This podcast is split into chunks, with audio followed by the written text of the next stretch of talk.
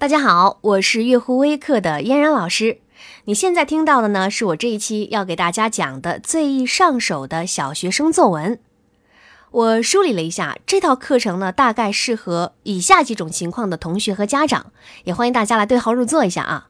第一类呢是六岁以上的孩子，包括中学生作文和阅读基础不好的孩子。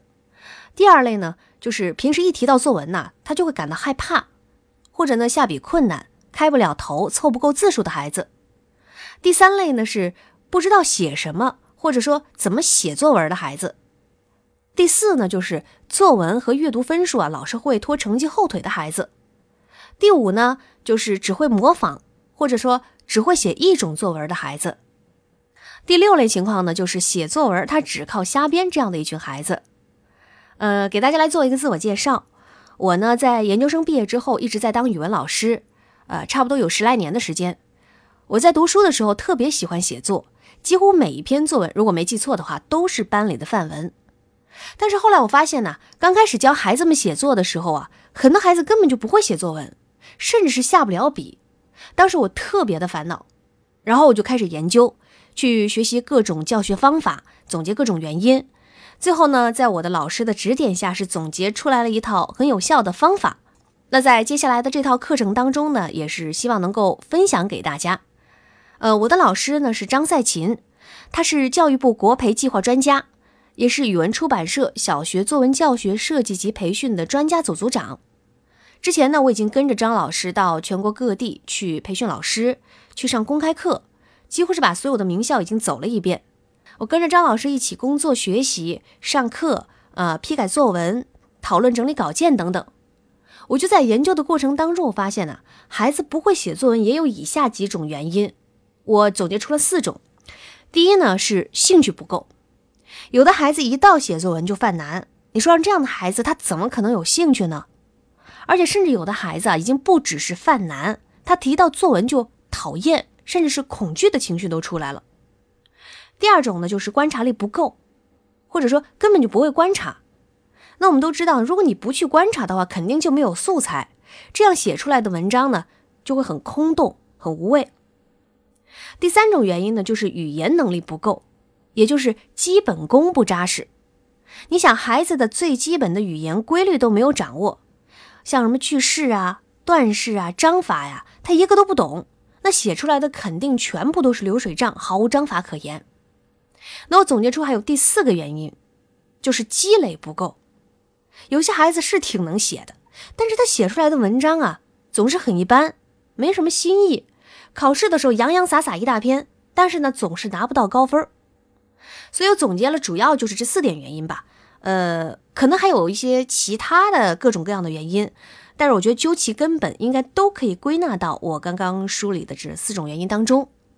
所以呢，那么问题就来了，我们怎么样才能够让孩子喜欢上写作，然后呢，又能够写好？能够拿高分呢？我觉得哈，首先我们必须要去遵循孩子的天性。孩子天性是什么呢？就是爱玩啊，他们爱探索，爱冒险，然后又不服输。所以孩子们的这些特点，其实啊，正好就是我们学习写作需要的。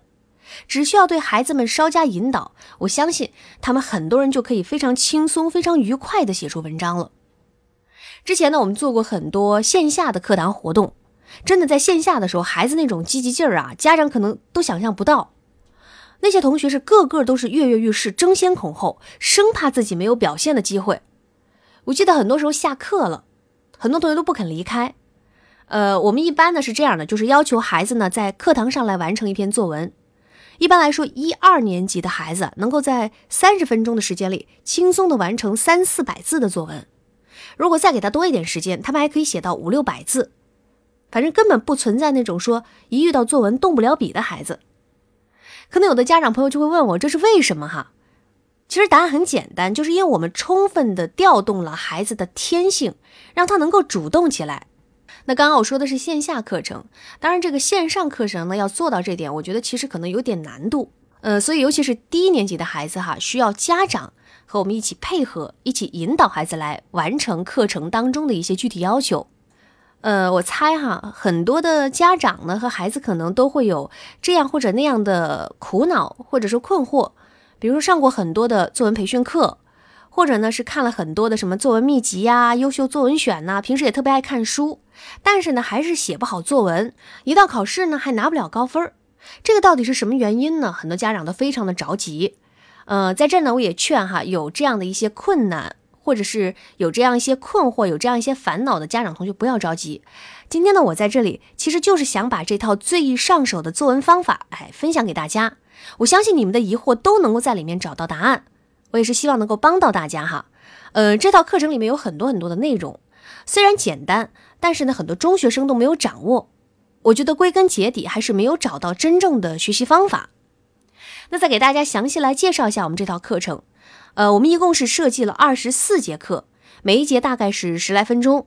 大家呢可以利用生活当中的碎片的时间一起来听，然后多听几次。大家呢也可以关注我们的公众号平台“悦乎微课”，悦呢是喜悦的悦，乎呢是知乎者也的乎，微呢是细微的微，然后课堂的课。悦乎微课，那在我们这个平台呢，上面有很多优秀的语文老师，我们也是欢迎家长和老师们呢都来一起来讨论交流学习。当然，你也可以加入我们的粉丝群，大家一起来讨论，也可以发表你的习作，提出你的疑问。那我呢也会在粉丝群里边进行答疑点评。